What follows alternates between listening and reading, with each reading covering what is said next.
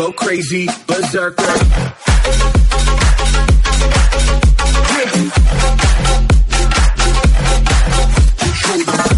Mi gente, señoras y señores, estamos aquí. Hoy yo estoy más contento. Contento estoy yo. Hoy yo estoy más contento porque ya la gente ha visto a través de las redes sociales que hoy comienza una nueva etapa en el guiso. Y además del invitado espectacular que ya están viendo ahí a través de YouTube y de Facebook, hoy tenemos que hacer una mención especial a la gente buena de la habichuela guisá en Guainabo que nos ha permitido estar aquí por varios de los episodios que vamos a estar grabando de ahora en adelante en el Guiso Podcast La habichuela guisá en Guainabo. Tienen que venir para acá. Ya mismito les voy a poner el número de teléfono. Aquí. Señala ahí. Tú estás acostumbrado a eso. Aquí, aquí, aquí abajo. Ahí. Señálalo. Ajá, exacto. La habichuela guisa en Guainabo, comida criolla. Eh, ti- si te gusta el pollo, ven para la habichuela guisa. Si te gusta el mofongo, que vengan para la habichuela. Si te gusta el pescado, también hay aquí en la habichuela guisa. Así que vengan para Guainabo, la habichuela guisa. Gracias, Corillo, nuestro primer auspiciador. Sí, los aplausos, los aplausos. Pero vamos a comenzar de lleno hoy con el episodio eh, número 20. Número. ¿Ves? Ya yo tengo que dejar de Ya decir tienes- los sí, números. ya, ya, yo creo que ya eso lo tienes que dejar porque Yo- si no se te va- yo- empieza a complicarse. 29 o 30. 29 o 30, por ahí. Pero hoy estoy con una- un gran amigo, una gran persona, de, de- de- una personalidad de la industria de la televisión, pero también de la radio, pero también de la música, pero de los eventos también. El gran Derek Díaz. Ah. Contento de estar aquí ¿Cómo compartiendo estás? contigo, Sergio. Oye, y pura casualidad que eh, el sitio donde estamos grabando se llama La Bichuela Guisa, igual que tu podcast. Estamos en el Salón El Guiso de la bichuela guisa. Pa' que tú veas. Esto es pura casualidad, señoras y señores. Y yo te voy a ser bien honesto. Yo conozco a los distintas, ¿verdad? A, a- a las distintas restaurantes que forman parte de esta familia de la bichuela guisa, que también está Chirango, está La Marea, está también el Fogón del Rey. Riquísimos todos. Brutal. Pero nunca había entrado al salón el guiso. Yo tampoco, yo tampoco la primera vez y espero que cuando salgamos de aquí vayamos directo a sentarnos en una mesa Por favor. a probar las delicias que vi cuando estaba caminando para acá adentro. Eso es algo bien interesante. Yo siempre le digo a los invitados, vamos a comer. Y ya la gente sabe porque yo comparto a través de, de- del podcast que si fuimos a comer para tal sitio, para el otro Claro. sitio. Este, pero siempre digo, vamos a grabar después del podcast. Sí. Porque si yo, si yo Si como tú antes... comes, no olvídate. Hay Ya que ahí lo- lo cancelar el sí, no, no, podcast. no, lo próximo es a- vamos a acostarlo a dormir. a una maquilla. Bienvenido. Gracias. Para mí es un placer. Este, primero, ¿verdad? De la forma que nos conocimos fue trabajando y eso Es para mí es algo que ver como de, de un proyecto, un evento que coincidimos, Ajá. hemos podido seguir viéndonos en otros eventos, en otros proyectos, a través de la emisora también. Claro. Y ahora aquí en mi proyectito. No, no, no, no, no. Este es tu proyecto. Y, y- y enhorabuena, va a ser algo eh, eh, para, para, para que te dé la oportunidad de llevar no tan solo la voz, sino la presencia y todas las, las- las- las ideas que, que a veces uno puede tener y tú plasmarlas a través del lente. Así que eh, para mí, este, un honor estar aquí contigo. Y segundo, te auguro el éxito del mundo. Gracias, gracias Derek. Tú eres productor, tú eres músico, cantante, tú eres host de televisión, eres eh, actor. ¿Qué, ¿Qué más es Derek Díaz? Mira, yo, yo tengo que decirte que, verdad, en, en- mi trayectoria he tenido la oportunidad eh, de hacer de casi todo un poco. Eh, en mi época, cuando no digo, y cuando digo mi época, no es que sea muy viejo, vamos a aclarar todo, todo esto. Por si acaso. Es simplemente que llevo muchos años dentro de la industria. Sí. Y la realidad es que desde muy pequeño eh, a nosotros nos inculcaban que había que adiestrarse en todas las disciplinas, porque de alguna manera tú no sabes en qué momento te toca hacer algo. Oye, eh, y estamos hablando no tan solo de estar frente a la cámara, estamos hablando de lo que es la utilería, la iluminación, la dirección, la producción, eh, eh, lo- los técnicos, las personas que hacen este ar- artes gráficos. O sea, hay muchas cosas que van mucho más allá de lo que es tan solo estar frente al lente. Y, pero en mi caso específicamente, pues eh, mira, yo he tenido la oportunidad de bailar profesionalmente, de cantar, de, de actuar. Eh, mi pasión, tendría que decirte precisamente, y quizás por eso he tenido la oportunidad de hacer de todo un poco, es, son los musicales. Ya. Y entonces, pues, este, en los musicales, básicamente, pues tú sabes que hay que bailar, hay que cantar, hay que actuar, y de alguna manera se funden todo lo que es la- las distintas disciplinas en un solo medio, que es el teatro. Y me imagino que, o sea, ¿cuántos años ya lleva guisando? Pues mira, diadre, yo empecé bien jovencito, yo te diría que veintipico, fácil. No, no se pongan a sacar la cuenta. no saquen cuenta, no saquen Por cuenta. Aunque total, la- la- ya, no, no, no, no hay nada que esconder. Este, eh, eso, eso es parte, ¿verdad?, de lo Fíjate. que nos hace este crecer. Y yo creo que hoy por hoy, los, nu- lo- los nuevos 20 son los 40. Así Exactamente.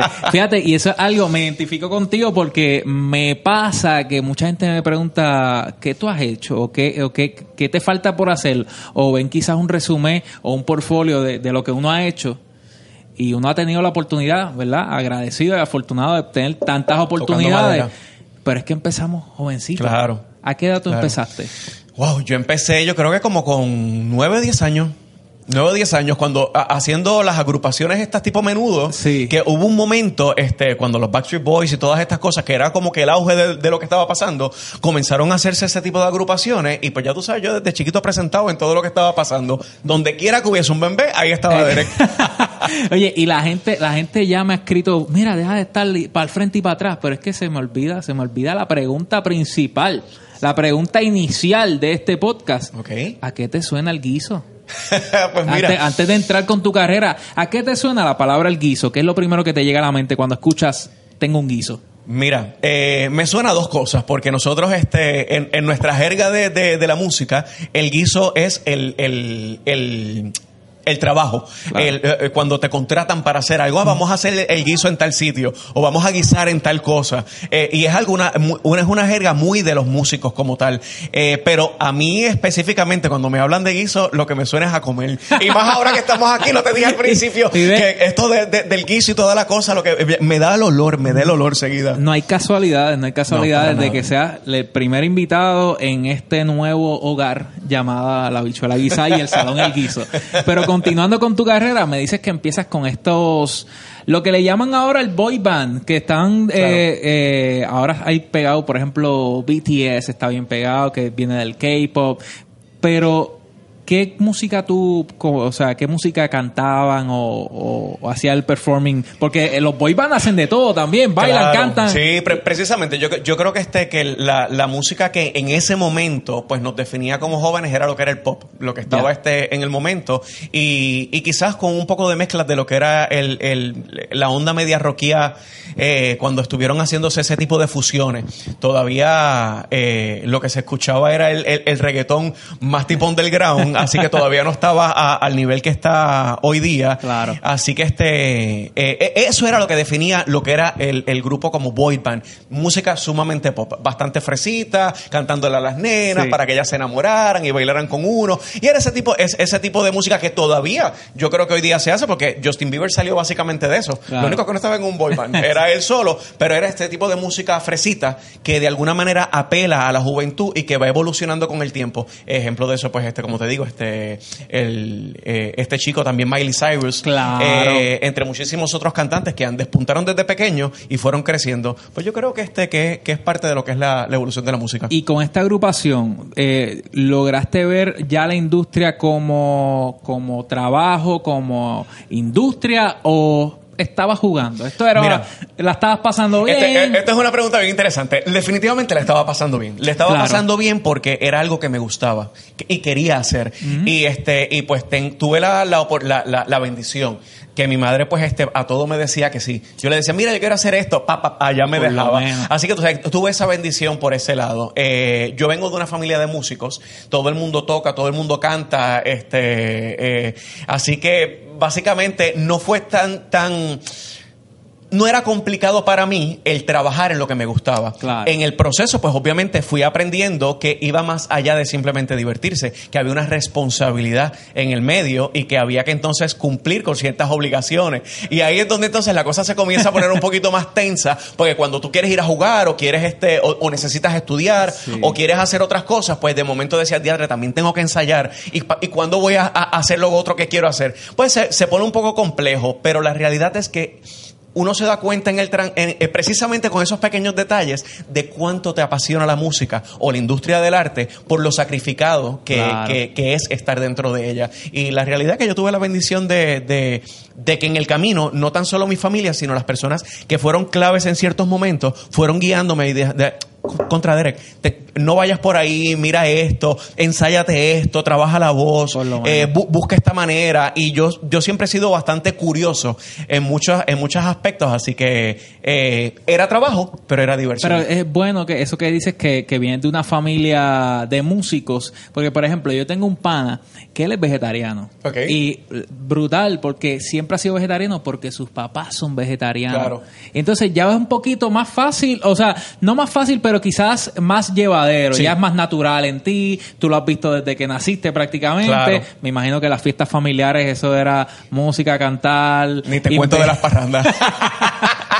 y tienes este, como decimos acá, este vaqueo familiar de que la persona, las personas que, que las más cercanas a ti, las que te quieren, son las mismas que te están Pero guiando. déjame decirte una cosa que es bien curioso, porque de la misma manera que te pueden impulsar a lograr lo que deseas, de la misma manera te pueden eh, coartar el proceso a crecer, porque entonces ya hay prejuicios envueltos, Claro. ya conocen lo que es la industria, ya saben eh, las altas y bajas que hay en ella, y, y cuando hay trabajo hay trabajo, cuando no hay trabajo no hay, o sea, lo- los esfuerzos que hay que hacer en el camino, porque no es tan fácil como pararse en el lente y ponerse Y a hablar, no, no, no. O sea, hay muchas más cosas que vienen envueltas en lo que es la industria, específicamente la música como tal. Eh, y, y de alguna manera también pasa eh, que te ponen obstáculos en el camino, como que mira, no te dedicas a esto porque te vas a morir de hambre. Mira que, que, que- que es un campo bien difícil. Pero, nene, ¿por qué tú no te vas a estudiar mejor medicina? que, eh, que, que eso deja chavos, que eso es lo que... Oye, porque yo creo que este es el cuento de todos los Esto- papás quieren el bienestar de nosotros, pero la realidad es que en el proceso se olvidan que eh, la pasión es lo que a veces lleva al triunfo. Cuéntame algo de, de esa etapa en esa agrupación, algo que, que te impactó, que todavía al sol de hoy te lleves como que, wow, la primera vez que yo me presenté en tal sitio, o la primera vez que vi que, que entré a un estudio, o que, o que me escuché en una canción. Cuéntame algo de esa etapa como niño, porque eras Pues mira, un niño. Yo tengo, yo tengo que decirte, si vamos a hablar de esa etapa de, de niño, yo creo que lo- el momento más más complicado y más divertido fue cuando realmente entré a la agrupación y eh, eh, mi no- todo el mundo me conoce por Derek. Claro. Pero la realidad es que mi nombre es Juan. Igual Ah, que el de mi ok. papá. Así que este, cuando yo entro me decía, me- todo el mundo me llamaba Junior porque era el, el- el más chiquito de la familia. Y entonces le- me- el, el productor me dice, Diatre, yo creo que Juan no funciona para este, para, para, para la agrupación. Pues, pues, en ese momento, como que Juan no era, no era algo que so- no era que sona, como no sonaba comercial. Yo le digo, diatra, pero es que yo me llamaba así toda la vida. ¿Qué voy a hacer? ¿Qué voy a hacer? Y me dice, no, no, no, vamos a ponerte un, un alias. Y decía, ajá, un alias como que. Y me dice, es que tú no pareces como tan latino, pero tienes como una mezcla. Tú, pare- tú suenas como a Derek. Y yo le decía, Así de una. Así fue, fue ta- tal, cual te lo estoy contando. Y yo, Derek, yo contra Derek me gusta. Y entonces en, Wow. en este proceso yo dije, Derek me gusta. Y de ahora en adelante todo el mundo me va a conocer por Derek. Y la realidad es que hoy por hoy, Hoy. mi familia, todo el mundo, Te- jamás. Yo creo que nadie se acuerda que mi nombre de verdad es Juan. no, te lo digo, cuando llega el bill. Exacto. cuando llega la hora de pagar, que yo digo, Juan, esto es para pagar. Déjalo por un lado, me- mejor cojo lo que dice Derek. El cartero, Juan. ¿Quién es ese? ¿Quién es ese? Pues mira, y, y yo creo que eso, eso fue lo que más me impresionó de ese, de ese momento. Lo demás, mira, eh, como te decía, yo creo que lo otro más complicado eran los ensayos. Los ensayos, yo tengo tres piernas izquierdas y se me hace muy difícil bailar muchas cosas. Pero ¿cómo vas a decirme algo así? Sí, Estoy sí. seguro que bailas mejor que yo. Puede ser. Ahí- ahí- puede, puede ser, puede ser. dalo por hecho. Por, por lo menos me sé mover.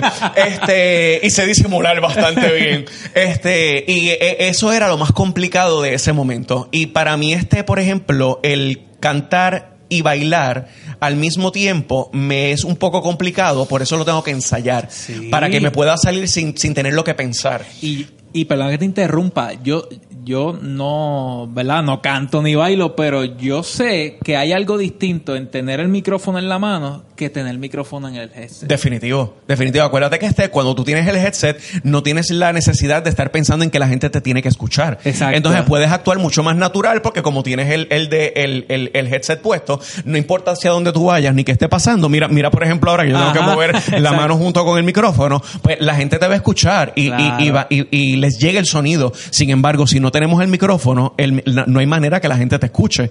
Así que eh, este instrumento es un poco más complicado a la hora de, de- de tener que, que dejarnos oír. Yo no sé si es por seguridad, por, por, por complejo o qué, pero a mí me da como más seguridad tener el micrófono. Quizás es costumbre. Yo creo que es costumbre. Yo creo que es costumbre. Acuérdate que tú en la radio eh, estás con el micrófono pegado Sí. todo el tiempo hablándole a la gente. Eh, y aunque no lo tienes en la mano, lo tienes puesto, me imagino que en un stand. Este, Es el feeling de tener- Es como que, el- exacto. Pero oye, pasa, pasa también este cuando nosotros grabamos. Nosotros no grabamos con headset. Nosotros en los estudios grabamos con un, con, con un micrófono eh, Standing mic. eh, standing mic. Y, y, y es uni- eh, es unilateral, o sea, es unísono. El, el- sonido sale solamente hacia el frente, así que hay que estar ahí pegado para entonces poder este eh, hacer el sonido y que, y que llegue la grabación. Ya moviéndonos de esa etapa de la agrupación, ¿qué, ¿hacia dónde se dirige la carrera de Derek? Ya, Pues- de- ya como Derek. Ya como Derek, pues mira, después, después de ahí, curiosamente, yo este le hice un poco de caso a, a, a mi madre eh, eh, y, le, y, le, y le di- y me, y me puse a estudiar. Me fui a la universidad, eh, seguí creciendo, pero en el proceso de la universidad comenzaron a llegar otras oportunidades. Yo entré a la, a la UPI, eh, como todo buen actor, a estudiar drama. Saludo al departamento de drama. Eh, yes, este, había, había que hacerlo, es algo importante. Yo creo que hay que entrenarse y hay que aprender las disciplinas para poder hacerlas correctamente. Así que entré a la universidad, comencé a estudiar y me acuerdo como hoy, eh, y esto jamás se me olvida, que en mi segundo año de universidad, un profesor una vez me, me, eh, me dice, eh, pregunta en la clase, eh, ¿cuántos de aquí son de drama? Y yo pues, levanto la mano, muy orgulloso de ser de drama. Estaba en, la- en- en humanidades, imagínate. Y paso seguido lo que me dice, todos ustedes se van a colgar. wow. Y yo le digo, yo digo, ¿pero por qué? Y él, él muy sabiamente dice, porque conozco a los estudiantes de drama que están entrando en estos momentos y suelen salirse de las clases para continuar su carrera profesional. O sea que no terminaban de estudiar. Y es una realidad. A mí se me hizo muy complicado. En el proceso yo fui, en- entraba, salía, entraba y salía. Porque la realidad es que las oportunidades a veces se dan una vez y uno las aprovecha. Y en ese momento me surgió la oportunidad de comenzar a hacer teatro musical off-Broadway. Wow. Así que este eh, hice Guys and Dolls, The and I, Them Yankees, South Pacific, clásicos eh, del teatro musical eh, que me abrieron las puertas a conocer lo que realmente me apasionaba, que era la industria del teatro musical. ¿Y, y cómo se dio esa oportunidad? Ay, Audiciones en la UP. Ah. Audiciones en la UP. Este, eh, en ese tiempo, yo no sé si todavía lo hacen, ponían en, en los bulletins este, audiciones para, para Disney, audiciones para, para, para castings en Nueva York, eh, etcétera, etcétera. Y en una de esas, yo voy caminando, veo que había un casting, entré, pero tipo UP, todo, todo, todo, todo, todo fastidiado. y entonces, este, curiosamente, a ellos les gustó lo que este, lo que Qué les brutal. presenté no practicado, no ensayado, eh, y me fui a trabajar con ellos casi por cuatro años. Eh, la experiencia fue maravillosa y dejé de hacerlo porque en el proceso eh, yo estuve haciéndole coros a distintos artistas. eh, de la O sea, música. ese tipo estaba guisando. Estaba este, literal, literal, literal, estaba guisando. Ahora me entiendes por qué me dropeé Sí, de la universidad sí, y entraba y salía. Eh, le, le empecé a hacer este coros a, basta- a varios cantantes, entre ellos Teddy Romero, Van Lester y otra serie de cantantes que estaban en ese momento, Yolandita, bla, bla, bla. Y en Sony Discos, en la casa disquera, eh, este loco que se llama Eloy Monroso, escucha que hacía falta un boy band en salsa. Ok. Y él se dio la tarea de comenzar a buscar gente que cantara. Como les decía, yo comencé a hacer, estaba haciendo coros y en ese tiempo David, que es uno de los coristas de Ricky Martin, le dice a Eloy, oye Eloy, eh, yo conozco a este chamaco que canta brutal, que hace esto, bla, bla, bla, está haciendo estas cosas este, de teatro, a lo mejor te funciona. Y me llama y yo voy a la audición, voy allá a las oficinas de Sony, él me dice, Derek, cántate algo ahí en salsa y yo, "Pff, ¿en qué? y a capela. Y y acabé, no, cántate ahí para más o menos escucharte. Wow. Y, yo empi- y yo empiezo este, y, y- y- y me acuerdo que yo digo, bueno, pues la única que yo me sé así de momento es este, era la de Luis Enrique de Compréndelo. No es Eh. posible continuar. es- Por lo menos, tú sabías. Fue lo primero que, me, fue lo primero que me, se me ocurrió. Y allá voy, se la canté, obviamente eh, eh, sin pacho ninguno. Y él dijo, fíjate, me gusta lo que estoy oyendo, vamos a ver qué pasa. No me dijo nada y lo dejó ahí. Me quedo acá. Este, en ese momento estaba regresando de nuevo a la universidad, hago este, hago el semestre y durante ese semestre él se dedicó a buscar los otros chamacos y en efecto llega un momento que me llama y forma y se forma la agrupación a cuatro tiempos, que es la Ah. agrupación, la primera agrupación profesional con la que yo comienzo a trabajar y a viajar internacionalmente, porque el vaqueo era pues de Sony Disco. Diantre. Y entonces, siempre, te iba a preguntar, ¿siempre ha sido así como que no te da vergüenza? O sea, ves la oportunidad, la aprovechas. soy súper tímido. ¿Cómo? No me No, lo vas no, a no, creer. no, no. Eh, eh, esto que ustedes están viendo No. es un personaje. Mira, la realidad es que yo solía ser bien tímido, muy, muy, muy tímido. Y, y, y todavía al sol de hoy tengo muchas inseguridades en cosas que uno presenta y uno hace. Lo que pasa es que los artistas tenemos esta facultad, y quizás tú me puedes entender un poco en eso, en que cuando la cámara prende o salimos a hacer algo, de alguna manera nos transformamos y comenzamos a ser esa otra persona. Y quizás en ese momento es que yo paso de ser Juan a ser Derek. Sí. Y de alguna manera, pues eso me ayuda. Y, a- y, y- y me identifico porque de momento, ya, ya tú con más experiencia me puedes hablar más todavía, pero cuando yo entré en Hot, yo siempre he sido DJ, pero obviamente entrar en una emisora que se escucha en todo Puerto Rico, de momento tú ves, tú, tú, tú eres, tú eres, tú eres el de Hot. Entonces yo estoy en el supermercado en pantalón corto, al garete, hey. entonces yo no quiero, pero hay que atender a la gente y, y pasa lo mismo con la, y es lo mismo que la cámara. Al- viene alguien que aprecia tu trabajo Sí. porque son gente que, que te siguen o que te escuchan y entonces tú tienes como que no importa cómo estés vestido, porque yo siempre ando al garete por ahí. Yo también. pero como que cambia algo. Sí, sí, el delivery. No, y déjame decirte una cosa, también es bien curioso porque a veces uno no sabe, a veces uno no sabe, y, y esto verdad para, para que ustedes sepan que nosotros no siempre, no es que a veces seamos antipáticos, es que a veces no, no, no sé cómo hacer un approach, por ejemplo, a la gente, porque me da pacho que me estén mirando y de momento yo decir, ah, hola, ¿cómo está? No, yo no estaba mirando, porque, eh, a ver, no, Sí, sí, entonces sí, es como que curioso, porque entonces los artistas tendemos a, a tener esa cosa de que, saludo, no saludo, En no la- quiero ver, no, no quiero verme como que estoy ahí el más arrogante. A la Pero ofensiva. tampoco- no, no, no. Entonces, eh, a veces es complicado. Así que, por ejemplo, este, yo siempre que tengo a alguien que se me acerca en algún momento y me deja saber que le gusta lo que estoy haciendo, soy muy cordial y trato de, de- de- de prestarle toda la atención posible, porque en muchas ocasiones esas personas son las que realmente te van, te van llevando de la mano y te van diciendo, bueno, estás haciéndolo bien, sigue por aquí. O a lo mejor te dan algún consejito que te dice, no me gustó esto que hiciste, pero, pero, pero bueno, aquí, aquí estoy, aquí Pero estoy. lo dicen y, con eso- y cariño. eso- y lo dicen con cariño y esas Exacto. cosas hay que valorarlas y se aprecia muchísimo. Pero Derek es tímido.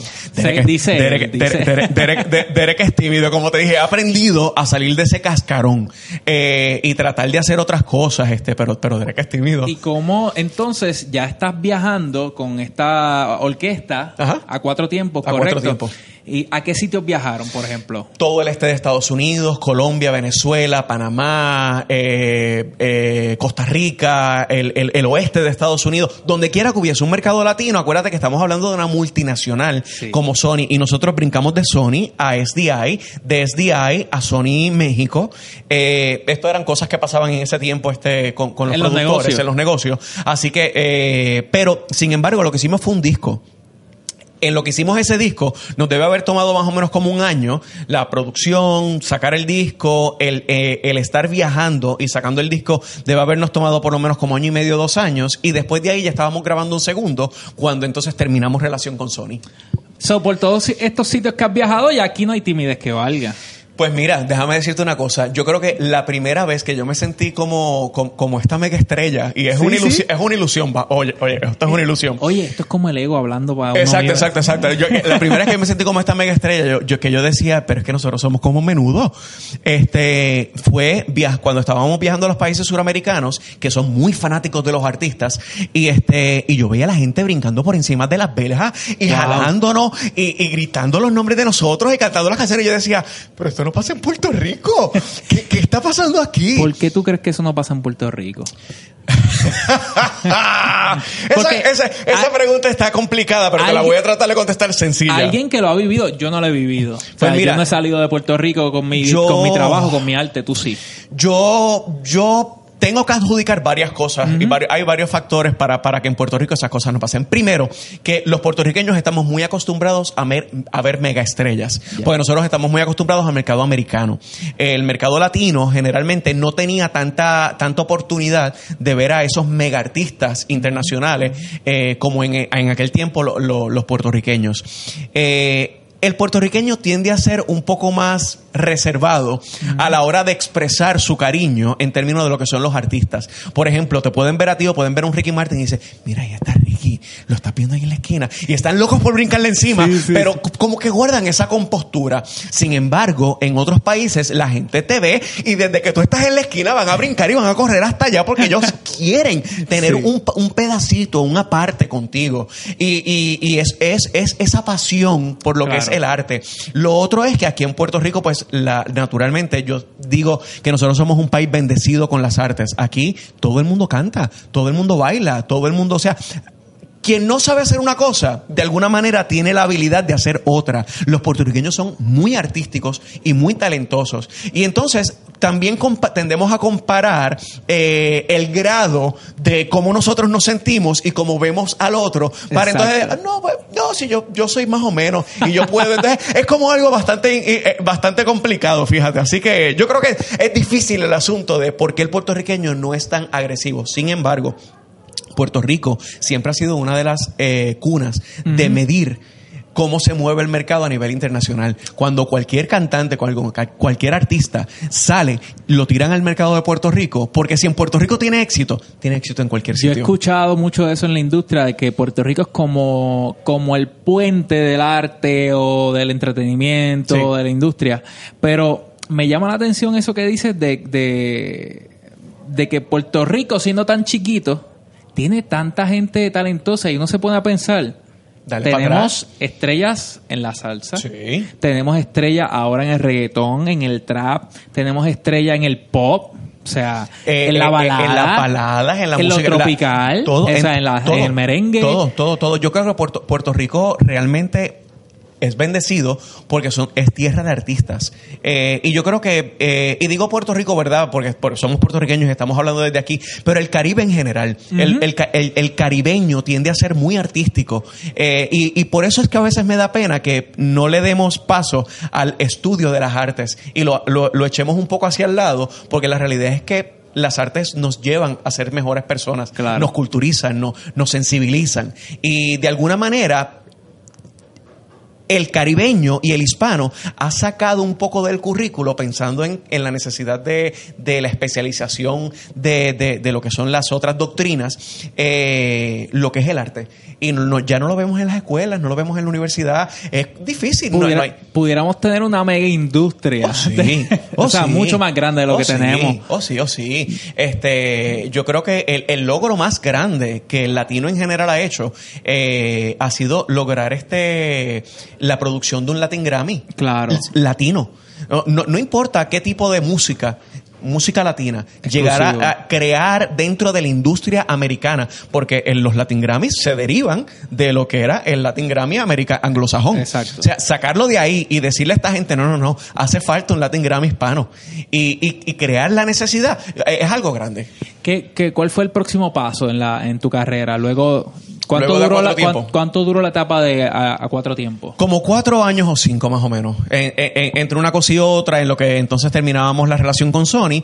Eh, ya, ya después de ahí termino univer regreso, termino universidad. Eh, comienzo, yo eh, estaba cansado de esta vida de, de- de pobretón y de estar en todas las esquinas bebiendo, buscando cervezas de a peso. Universitario, cada- Universitario al fin. Y digo, contra, yo necesito estudiar algo que me dé chavos rápido, como todo el mundo. Y este, estudié estilismo.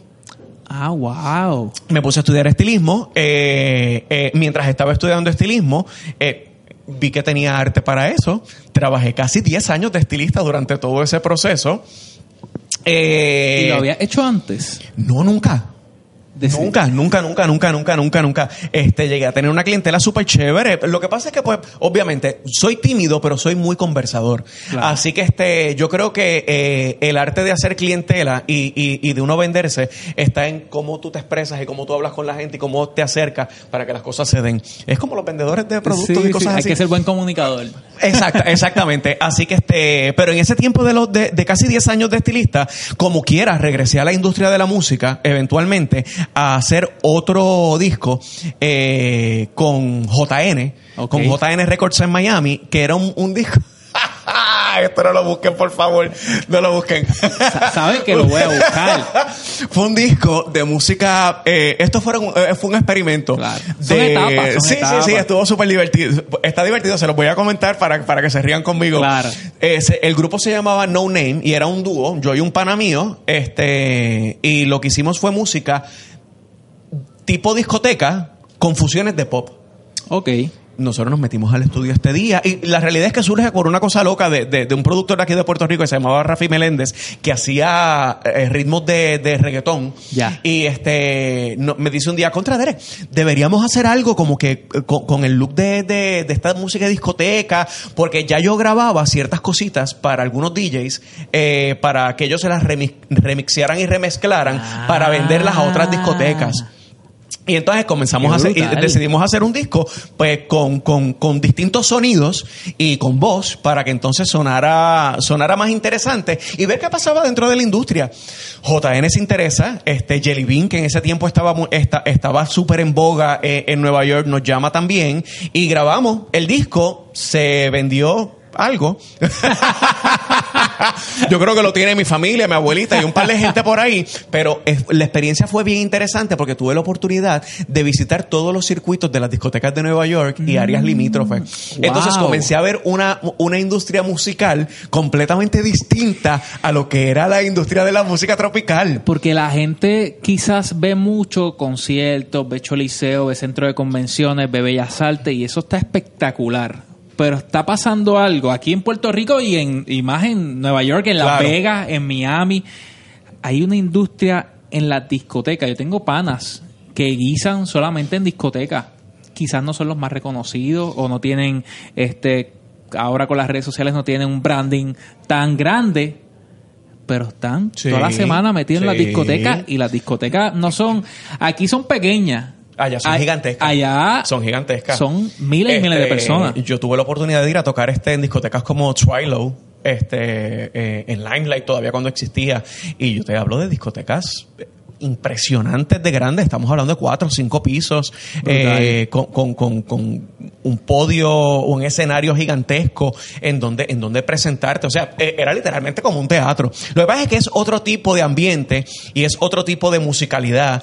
Eh, y en, en el tiempo que yo lo estaba que nosotros lo estábamos haciendo, quizás estaba comenzando a despuntar. Ya. Eh, así que este, ya hoy por hoy es mucho más conocido, porque entonces ya los DJs se han convertido en, en, en, en, en el- en- las figuras principales de lo que es ese tipo de movimiento. Ya no hay, no hay necesidad de un, vo- un vocalista, pues entonces ya la personalidad es el DJ, Exacto. ya sea con su indumentaria o con la música o porque crea sonido. O- o sea, es un poco distinto el mercado. Ya, el DJ ha, ha cobrado un poquito de, de, de protagonismo. Claro. Oye, en la- y, me, y me encanta. Yo creo que ustedes los DJ hacen un trabajo impresionante. Gracias, gracias. Yo no sé de dónde sacan los ritmos y a veces la, la- la dinámica esta de que de- eh, eh, es la es la creación, es la creación. Pero eso que dices, y volviendo un poquito atrás, en esta misma etapa de- del disco, de música de discoteca con pop, me llama mucho la atención eso que, que mencionaste, que ya tú hacías algunas voces Sí. para remezclarlas. ¿Cómo se daba esa, esa dinámica? Explícalo, porque a mí me pasaba eh, con. A mí me pasaba con música urbana. Claro. Yo tenía un par de panas que cantaban reggaetón eh, y estaban empezando. Y yo, envíame algo a capela, yo voy a hacer algo acá. Entonces, no era una canción oficial, Claro. pero hacíamos algo con, con una remezcla. Explícalo cómo era en, con la Pues- música de discoteca. Pues, pues y la mira, era, música- era el, la- el DJ creaba el ritmo Y entonces eh, nosotros le crea, uno le creaba una letra al ritmo. Ya. Eh, eh, en, en lugar de a veces hacerlo, este, o también se podía hacer de la otra manera, a veces se creaba la letra y después el ritmo, todo dependía, pero entonces tú tenías ciertos ritmos que en el momento se estaban oyendo, El- la electrónica era música europea, el tribal era una música un poco más americana, este, con ritmos latinos, eh, eh, ahora se me escapan algunos ritmos, pero como eso, pues este, entonces iban mezclando, y entonces una vez tenían la pista, ellos decían, ok, me hace falta como que una voz en esta parte que diga, eh, qué sé yo, Lose it on the dance floor. Ajá. Y entonces tú le decías, It on the dance floor. Por ejemplo, cualquier mierda que uno se lo ocurra. Mira, ya se me fue la palabra. Pero Lo menos bueno- mal que aquí no hay pip. Exacto, exacto. Oye, es que yo hablo malo, es que se me va. Sí, tranquilo, Este, no, no, aquí por lo menos eh, no, no te vamos a censurar. Muy bien, muy bien, muy bien. Este, eh, la- entonces, ya, ya una vez comenzaba, creaban un loop. Y entonces el loop se mantenía por cierto tiempo. Y entonces eh, el beat iba creciendo y entonces uno le iba metiendo más, más musicalidad. O creabas un ritmo este, de- dependiendo de la necesidad. A veces lo que hacíamos era crear un- una estrofa completa.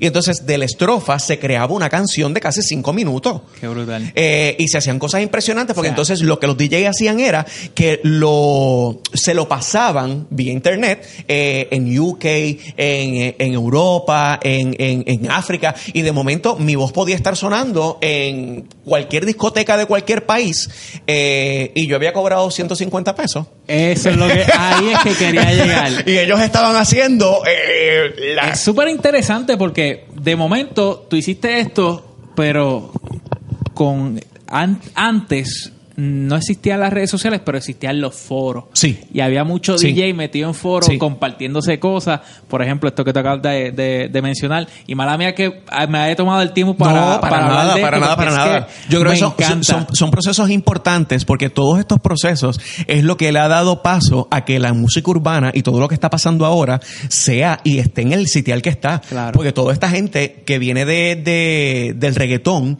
eh, y ha ido evolucionando, tuvieron que pasar por todo este proceso que yo te estoy contando. Sí. Yo lo pasé en lo, en lo que era la industria de las discotecas y la música este, electrónica, pero pasaba exactamente igual como tú estabas diciendo ahorita en la música urbana. Y tú empezabas, empezabas con, el- con, con, eh, con- con el rap, que era el, el ritmo sencillo al que tú le metías una, una, una, una letrita que era pam, pa, pam, pa, pam, pam, pa, pam. Y de momento fue evolucionando, fue evolucionando hasta convertirse en lo que es hoy día. que es un Entonces, monstruo.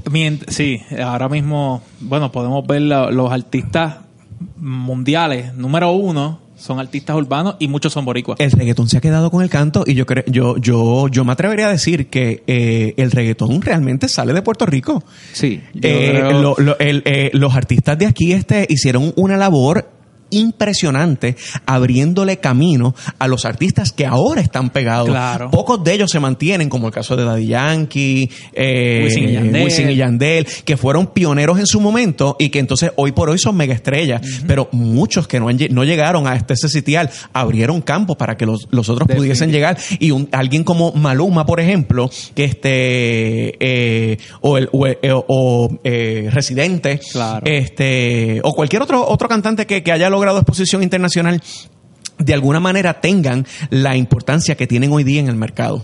Entonces, mientras hacías esta, eh, esta etapa nueva, distinta, que empezó por un experimento de las discotecas y el disco que hiciste, el, el- el álbum de, de música discoteca con pop, me dijiste que estabas, te mantenías como estilista. Estuve trabajando como estilista.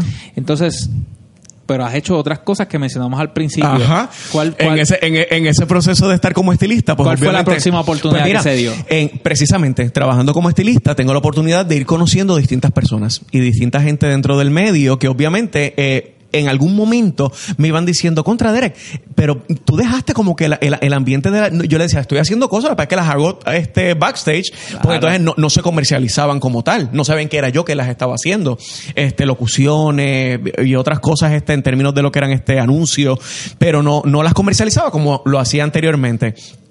Y esta persona me dice, contra Derek, tú deberías regresar de nuevo a la televisión a ver, a- a ver qué hay. Yo decía, bueno, es que no hay oportunidades, la realidad es que las oportunidades estaban bien limitadas y yo siempre he pensado que en muchas ocasiones se crea una piña y esa piña no permite que los demás crezcan en el camino. Y yo creo que eso es algo, ¿verdad?, que, que, que, que pasa en todos lados, no, no- no- no es únicamente aquí en Puerto Rico. Eh, y entonces yo decía, ¿cómo yo rompo esa piña para que me dejen entrar y por lo menos hacer un bolito? Porque yo lo que quiero es ver qué, qué oportunidades hay, porque mí me gustaría, a mí me- me- ya, ya me estaba picando la vena artística de nuevo. Y entonces, en ese proceso, eh, Francisco Parra, el productor de Ego TV, este, me dice, contra Derek, yo necesito un host. Brutal. Alguien que haga entrevistas, que haga cosas. ¿Tú lo has hecho anteriormente? Y le dije, no. Me dice, ah, diatre. Le digo, pero yo lo puedo hacer. Y él me dice, ¿de verdad? Yo le digo, pues claro. Yo puedo, yo puedo ser host, yo puedo hacer preguntas, yo puedo hacer este, eh, eh, yo puedo hacer investigaciones de artículos y cosas. Yo, sí, claro que sí. Y entonces me dice, pues dale, vamos a intentarlo. Y en ese proceso entró a Ego TV a, Esto fue en Guapa. eh, en Guapa TV, exacto, a hacer, a hablar sobre moda. Eh, así que comienzo a hacer entrevistas en la calle, entrevistas este, en los desfiles de moda y me convierto en una personalidad importante, ¿verdad? Este, o, o no importante, una persona que siempre estaba en todo lo que eran los eventos Presente. de moda. Era, Esta- una era- persona era relevante para esa industria, para ese Exactamente, gremio. exactamente. Y de alguna manera entonces comienzo a ir a todos los, los, los- los Fashion Weeks de Puerto Rico, por todos los nombres que han pasado, a conocer a los diseñadores. Los que son fans de, de esa industria de fashion saben por qué nos estamos riendo. Ay, mi madre. Y entonces, este, eh, ya estando, ya estando dentro del gremio, pues obviamente comienza, comienzo a tener una nueva oportunidad dentro del medio. Eh, surge la, el programa Viva la Tarde, que Claro. entonces, este, eh, ya ellos necesitaban colaboradores para el programa y de momento, eh, Francisco me dice, contra Derek, necesito que alguien vaya a hablar un momento en, en Viva la Tarde, eh, sobre moda. Brutal. Y yo le digo, ajá, ¿y qué voy a decir? Y, eh, déjenme explicarle. O sea, yo aprendí de la moda en el camino. Yo no soy diseñador, yo no soy stylist, yo no soy este el, el que más sabe, pero sí tengo buen gusto. y te juzgan por eso. Oh, sí. Te juzgan por ser. Oye, o sea, oye. Y, y mira, mira lo brutal de esto, perdona que te interrumpa. Estás siendo honesto. Sí, completamente. Estás diciendo quién eres Ajá. y quién no eres. Pero eres fan de la, de- Oh, del sí. fashion y de la Oh, sí, industria sí, sí. de, Soy de un asiduo a la moda completamente. Y te juzgan con todo y eso que estás haciendo. Con todo y que eres Oh, sí. sincero, te sí, juzgan. Sí, sí, sí, sí. Lo que pasa es que, again, las oportunidades son pocas. Entonces, mucha gente quisiera tener oportunidades para hacer cosas. Eh, y Puerto Rico es pequeñito. Entonces, las oportunidades son exactamente igual de pequeñas. Eh, yo he tenido la bendición que en el camino, pues he ido eh, labrándome en mi espacio, ya sea dentro de, un- de una, de una industria o de otra. Y entonces, hay mucha gente que de alguna manera quisieran tener esa misma oportunidad. Así que pues sí, se, se- se- se ven reflejados y dicen, pero si yo soy el que debería hacer eso porque soy diseñador o porque soy un stylist o porque soy... Sin embargo, va más allá de lo que es el conocimiento.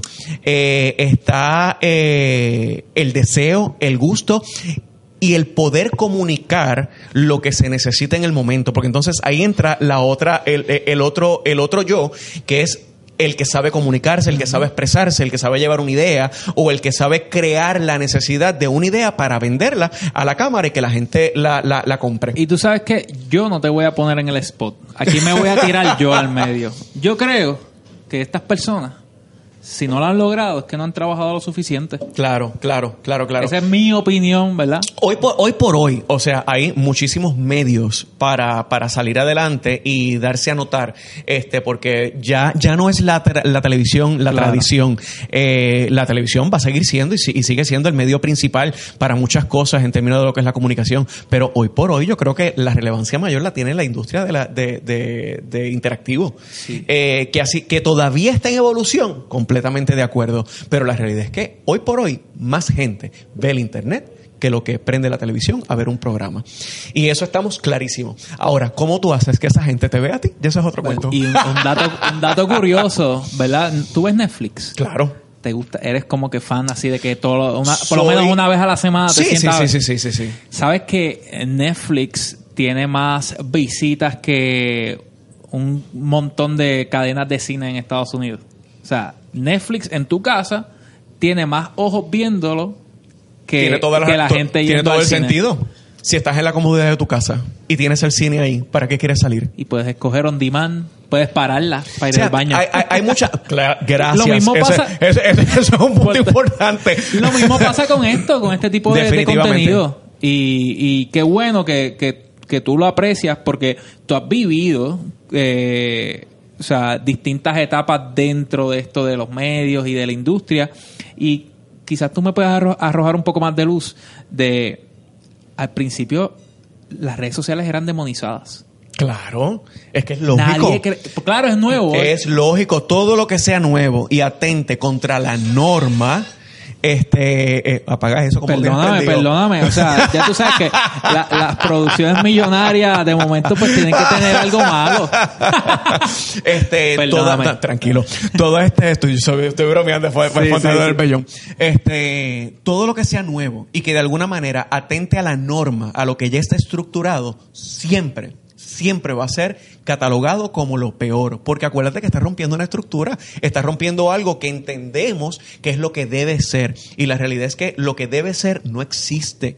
Eh, nosotros tenemos la oportunidad de crear lo que nos dé la gana. Literalmente. Literalmente. y por eso, por eso es que creo en la diversidad, creo en las diferentes opiniones, creo en que la gente debe ser tal cual es y deben ser genuinos, porque yo creo que cada uno de nosotros viene con un, un chip, un molde distinto y tiene algo que aportar. Claro. Y en ocasiones nos encajonamos, encajonamos. Por si acaso. Este, gracias. Eh, en que queremos ser como fulano o como mengano y se nos olvida que nuestra pro- nuestro, propio, nuestro propio ser, nuestra propia personalidad es lo que nos va a llevar hacia lo que realmente tenemos que decir. Y cuando tú encuentras lo que realmente te toca y lo que tienes que decir es cuando realmente consigues el éxito. Hay una etapa dentro de tu carrera que, que nos falta por tocar. Bueno, hemos hablado de música, hemos hablado de, hablado de, de Broadway, hemos hablado de, de distintos géneros musicales. pero tú te mantienes guisando como animador. Gracias a Dios. Gracias a Dios me ¿Desde mantengo. cuándo? Desde, así fue que yo te conocí. Y Pues quiero- este, yo este, me, me conociste animando, pero yo estaba produciendo el evento. También, exacto. Por eso, Este, imagínate. pero, pero la- mi etapa de producción es sumamente eh, nueva y es algo que estoy explorando y que quiero seguir haciendo este, porque me, me fascina, me gusta mucho producir. Más que nada porque entiendo que hay mucho talento que necesita dirección eh, eh, y hay mucha gente con ideas innovadoras y con deseos de hacer cosas. Y entre eso estoy yo también. Y entonces yo creo que es una buena plataforma porque no todo lo podemos hacer solo. Ah, hace falta yo, yo creo que en la unión está la fuerza. Y para que las cosas se den, tú necesitas que haya alguien en la cámara, que haya alguien, hay- alguien esté haciendo este, la el trabajo de producción, el trabajo de edición, y que uno lo puede hacer completamente de Claro. acuerdo. Pero mientras más gente se une en el, en el taller para que las cosas sean exitosas, mucho mejor eventualmente se dan. Y que, y perdona que te interrumpa, porque esto él no lo dice por casualidad, porque el evento que nos conocimos fue en el Human Artistry. Eso es así, el Human Artistry Fest, este, que muchísima gente este, fue allí a Plaza de las Américas a, a- a por primera vez en la historia de Plaza de las Américas. Le dan permiso a un evento a llevar tatuadores eh, de piel a, dentro de Plaza a tatuar. Eh, y eran tatuajes pequeñitos. Eh, Oye, no sabía eso. Era, la primera vez. Fue, fue, fue bien interesante. Hicieron historia en Plaza las literal, literal, literal, literal. Y entonces estábamos uniendo lo que era el arte en la piel, pero también teníamos eh, moda y belleza dentro de lo que era Claro. el, el espacio. Y gracias a Hot 102, que fueron quienes nos dieron la oportunidad también este de que se publicara y que todo el mundo este conociera un poco más sobre el evento, fue un palo, fue un palo. Y aquí fuiste eh, productor Y animador. y animador. Claro, también. ese sueldo me lo, re- me lo re- el, el- el tipo sabe lo que está haciendo. y, y te digo, en la animación, pues básicamente, este, ya después cuando salí del, del estilismo, que entonces entro a Ego TV y a Viva la Tarde, comienza la gente a llamarme para animar, porque entonces de Viva la Tarde, de hacer solamente cápsulas eh, de belleza, comienzo a hacer eh, reportajes eh, de deportes extremos, de ir a restaurantes, reportajes para, para, para el canal, me empezaron a llamar para ir a, a las noticias. O sea, que comencé a hacer otras cositas de otros bolitos hasta que llegó María y se me cayó todo. es, que, es que usualmente, usualmente va de la mano. O sea, el, el host de televisión lo llaman para guisar también en par de tarima. Y, y entonces, pues también pueden entrar muchos en la etapa de, de producción, que es bueno que le está dando oportunidad y taller a otras Claro, personas. claro, O sea, claro. Pero entonces, an- antes de entrar en lo del concierto, Sí, sí, sí. Que, que, que es lo que, ¿verdad? Eso, eso es lo, lo- eso es lo que, lo, en lo que estamos hoy por hoy, pero ajá.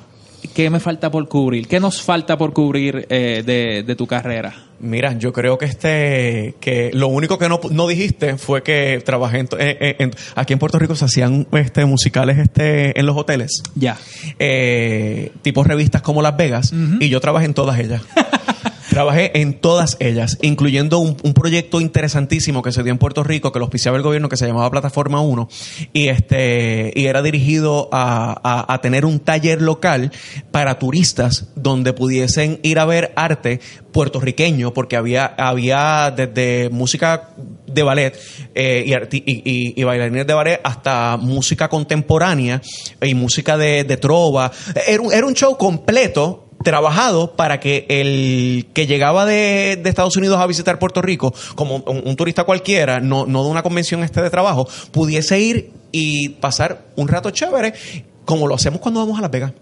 Y todos esos proyectos se cayeron, pero en ese, en, en todo, en todo eso también está, también estoy. Yo creo que es lo, es lo único que no has mencionado, pero fuera de ahí yo creo que lo has mencionado casi todo. Y ahora venimos con un concierto.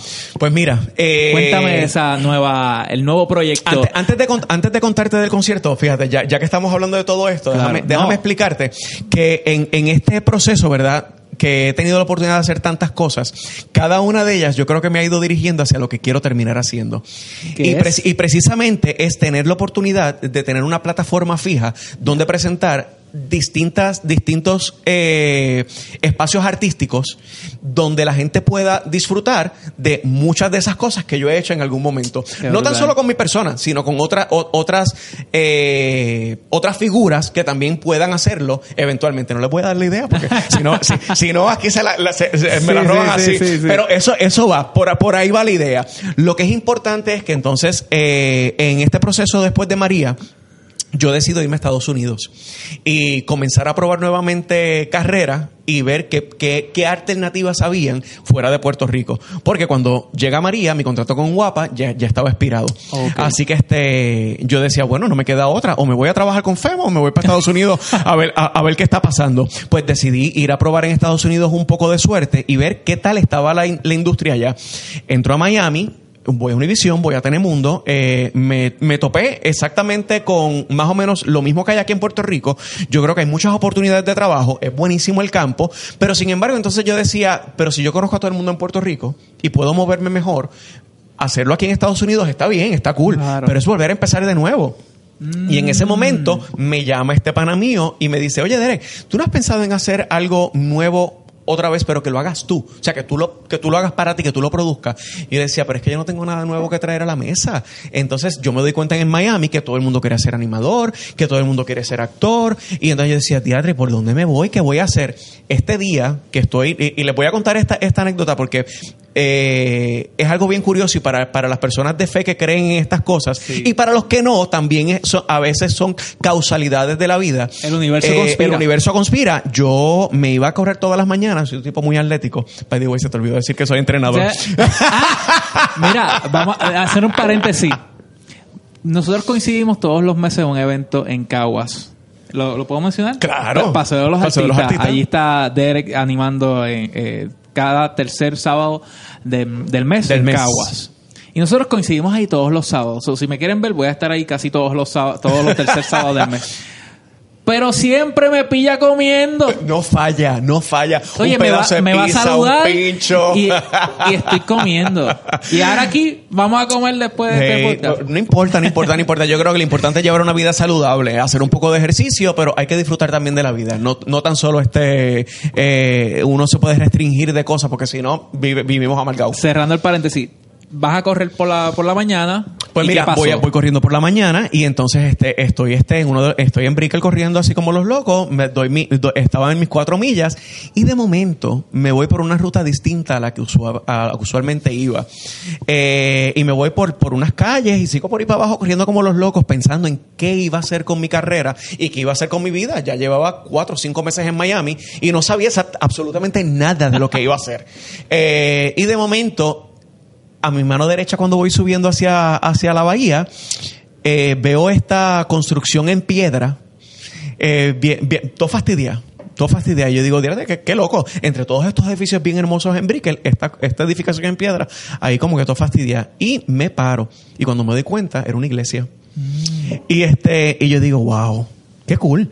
Y entonces, cuando voy, voy a entrar a la iglesia, para que no, no me conoce todavía, lo van a saber ahora, yo no soy muy de ir a la iglesia ni, ni, ni nada de eso. Yo creo que la, la, la, la, la religión uno la, lle- la lleva adentro y, y practica eh, y deja ver lo que realmente uno es. Claro. Así que este, pero cuando tengo necesidades o quiero eh, saber un poco, o quiero escuchar, o quiero dejar mi- mis peticiones, me gusta ir a, a la iglesia de San Judas en Ponce. Ok.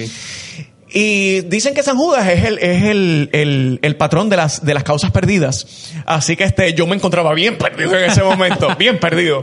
Y este, cuando veo era la iglesia de San Judas, La que te encontraste era la iglesia de San Judas, allá, allá en... en Miami, en. Wow. Para mí eso fue como que un pum, pum, pum, pum, pum, pum.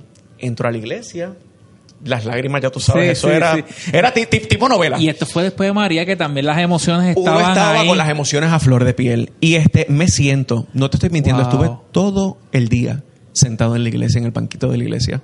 No son bromas. Todo el día. Pensando y orando. Y yo decía, no sé. No sé ni qué voy a hacer. Y en ese momento digo, adiós. Pero si mi carrera comenzó como cantante Exactamente. Y yo llevo tantos años sin hacer nada de música, porque me quedé animando, digo, fíjate, yo creo que una buena alternativa sería regresar a cantar. Pero ¿y cómo hago que la gente crea en mí? Porque aquí en Puerto Rico hay algo bien curioso. A, di- a diferencia de Estados Unidos, eh, eh, el artista es multifacético. En Puerto Rico no. En Puerto Rico el artista no puede ser multifacético porque la gente no lo entiende. ¿Por Tú tienes, yo a estas alturas no, no lo puedo entender. O sea, si tú eres DJ, tú eres DJ. Si La- tú eres médico, eres médico. Si tú eres cantante, tú eres cantante. Pero aquí en Puerto Rico, tú no puedes ser multifacético porque te penalizan porque no te pueden encajonar en ningún sitio. Sí. Y entonces... Y ese eh, tema me apasiona, pero quiero escucharte. no, eh, es una cosa bien impresionante porque entonces yo decía, ¿cómo yo voy a hacer que la gente entienda que sí, soy animador? Sí, me gusta la moda y trabajé como animador de moda y reportero de moda por mucho tiempo. Sí, también este, eh, fui estilista. Este, pero ahora quiero regresar a, cantar nuevamente. Y cogí, cogí- saliendo de la iglesia, cogí el teléfono y empecé a llamar a los productores míos de Sony, que algunos de ellos todavía estaban, otros ya no existen. y en ese proceso, me- me- o- uno de ellos me dice, "Eh, ¿por qué tú esperaste tanto tiempo? ¿Cuánto tiempo pasó desde, desde la última experiencia como cantante? Como 10 años. Como 10 años. Y entonces, este, desde ese momento, comencé a planificar qué quería hacer como Derek y hacia dónde me iba a dirigir. Este, por eso sé cuál es el proyecto futuro al que me quiero dirigir y por dónde comencé. Porque entonces yo dije, bueno, pues mi estrategia debe ser regresar primero que nada a Puerto Rico, a mi patria. Yo necesito estar en Puerto Rico.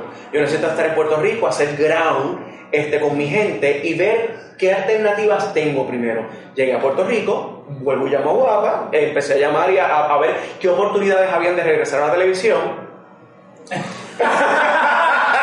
este, Yo hice lo mismo.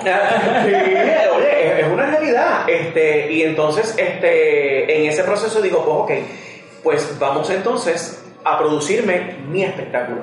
Brutal. Y, y yo llegué a Puerto Rico un 28 de diciembre, el año, ya hace un año, y entonces digo, yo voy a hacer un concierto de enamorados. Porque a mí lo que me apasiona, vengo de una familia de músicos, este, me lo que me apasiona es la música. Y me apasiona la música romántica y el amor y el desamor y todo esto. Yo digo, yo me voy a ir con algo viejo. Yo me voy como, como por una bohemia y, y ver cómo, cómo surge y qué, y qué pasa y a ver qué la gente le, cómo tanteo a la gente y qué tal les guste cómo los, y, y cómo los agarro. Pues para mi sorpresa, hice mi primer concierto que fue íntimo y lo hice en el Gallery Plaza del Double Tree en Condado. En Alquimia, en el Salón de Alquimia. Esta fue la primera vez que tú te presentas solo. Después de Después de 10 10 años. años. Después de haber pasado toda la Y déjame contarte, esto era, un, esto era un concierto que yo quería hacer al aire libre. Contrató a Bowie Sound a esta gente y hacemos este mega montaje en la. eh, porque Gallery Plaza tiene una plazoleta Sí, sí, espectacular. Este, y lo vendría apoyándome. ¿Cómo te queda el ojo que cae el aguacero de la vida? El aguacero, pero una cosa, pero, pero del más allá. Yo decía, no puede ser. Esto es O sea, tú estás Ajá. Pasan todas estas experiencias brutales. Esto fue, esto fue de Dios, esto fue del universo. Sí, esto- yo dije, estamos en donde el aguacero, papá. ¿Cómo recibir? Pero parece gracias- gracioso ahora. Parece gracioso, pero, Pero yo, estaba, yo, yo estaba, yo estaba en una esquina, este, yo decía, es que no puede ser, yo salgo, a- yo salgo a cantar y esté lloviendo, pero como no teníamos, no teníamos toldo ni, ni techo, pues no, no quedaba de otra. Hablo con los dueños del Double Tree y ellos me dicen, mire, pues está alquimia. Y, este, y, y, y gracias a la gente de, de- del, Double, del Double Tree y, al- y al- y a su gerente, este, real- me, me prestan el local y en lo que tomó una producción de casi 5 horas en montar, luces, tarima, sonido y todo eso, en cuestión de media hora, estaba este montada dentro del alquimia, En serio. como te lo estoy contando. Hicimos, la gente se quedó esperando que comenzáramos el concierto. Que fue lo más, lo, más impro- lo más impresionante. Para mí, yo creo que esa fue la demostración de que realmente estaba en el camino correcto. ¿Cuánto fue el rain delay? Por, eh, Mira, el, como concierto, de el- el- pelota. el conci- el concierto estaba pautado para las 8 y nosotros no, el concierto estaba pautado para las 7 y nosotros empezamos a las 9 y media. Wow. Es relativamente rápido para una producción. Y este, y, y- y- y la gente se quedó allí, este, y la realidad que tuvimos una noche de enamorados impresionante. Eh, gente joven, gente, gente mayor, disfrutamos en cantidad, porque entonces lo que hice fue una recopilación de muchos temas conocidos para que entonces la gente los asociara y los cantara conmigo y me escucharan. Para- Para, que, para que tuvieran la oportunidad de escucharme y de yo de, y de yo dejarles saber qué era lo próximo que quería hacer. El concierto fue un palo y a raíz de eso decido hacer uno para madres que A se llamó Un todo, fue Camino. un palo. Sí. Y nos fuimos para las madres. Y decidimos hacer madres porque ellas mismas me lo empiezan a pedir. Me decían, Dere, pero va- va- hazte algo para madres, que sé yo, yo decía, diatre, que es muy pronto. Estamos hablando de tres meses, un concierto de nuevo, diatre, tendré el mismo apoyo, bla, bla, bla. Pero dije, ¿sabes qué? De, de lo cual de nadie ha escrito nada. Pues vamos a hacer un concierto de madre. Allí busqué los músicos y digo, lo voy a hacer en un sitio nuevo eh, y gracias a, Raymond Gerena este, consigo punto fijo Ok. y decido hacer eh, un camino en punto fijo, concierto para madres. Más que nada, ¿sabes por qué lo hice? ¿Por qué? Porque se lo quería dedicar a, a mi mamá. Eh, yo creo que ella es una romántica de la vida y mi papá, que, fue un papá ausente durante muchos años, ellos hicieron, ellos tuvieron una relación romántica muy interesante. Un día de esto escribo un De libro. novela. Un día de estos escribo un libro con toda la historia. Este, y mi papá era un bohemio, un cantante impresionante. Sí, yo, yo tengo una voz eh, bonita eh, con la que puedo pues desarrollar y cantar, pero mi papá tiene una voz privilegiada. Y entonces eh, yo yo pienso que al- hay las personas que tienen voces privilegiadas son ciertas personas en cierta cantidad de años. Y ese era el caso de ¿Y él. cómo se sentía tu, ma- tu mamá? Fue obviamente. Yo le dediqué una canción, este, yo antes del concierto, este, le, le, le, le- le grabé una canción que él, él me solía cantar a mí, cantársela a ella, y se la grabé a- eh, en guitarra y se la regalé por internet. Qué brutal. Este, la pueden buscar por internet, está súper chula. Y entonces se llama Rullo de Dios. Este, y entonces la, en el concierto le dediqué otra canción solamente cantada para las madres. Se la canté a todas las madres que estaban allí, pero en especial a ella. Y ya tú sabes que las lágrimas de las mujeres en el concierto y toda la cosa quedó súper emotivo, bien lindo. Tuve la oportunidad de tener como invitada a Yasa también este, dentro del concierto, que es otra voz privilegiada puertorriqueña. Y de ahí digo, ¿sabes qué? Voy a cogerlo con calma.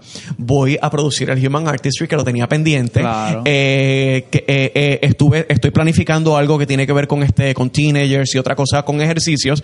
Pero en este proceso dije, voy a dejar la música un momentito descansar para que la gente descanse de estos dos conciertos que fueron corridos y entonces este pasar a, a, a, a lo próximo que era comenzar a producir. Y ahora que entonces llego nuevamente a hacer este nuevo concierto, ¿Qué te dio? ¿Cuál- cuál- cuál- qué, qué pasó por tu mente? Dices, vamos a hacerlo otra vez. Hay que tomar la decisión, vamos a hacerlo. Porque, o sea, la, la realidad es que yo pienso seguir dentro de la industria de la música. O sea, ya, Ya. ya, este, sí, sí, No sí. hay quien te lo quite. No, yo creo que mi, mi, mi norte siempre ha sido ese. Yo estoy claro en que me apasiona la música eh, y más allá de lo que sea el hosting eh, eh, o, la, o la animación, o estar en televisión, el tener ese contacto con el público y la música y el tener la oportunidad de compartir con la gente en ese otro ángulo que, que me fascina y me apasiona, eh, es algo que me corre por las venas y no puedo dejar de hacer. Lo dejé de hacer por 10 años y no, no pienso dejarlo de hacer hasta que no me quede voz. Sí, yo he escuchado también que tú has mencionado varias veces, no solamente aquí, en, en otras entrevistas y en otros momentos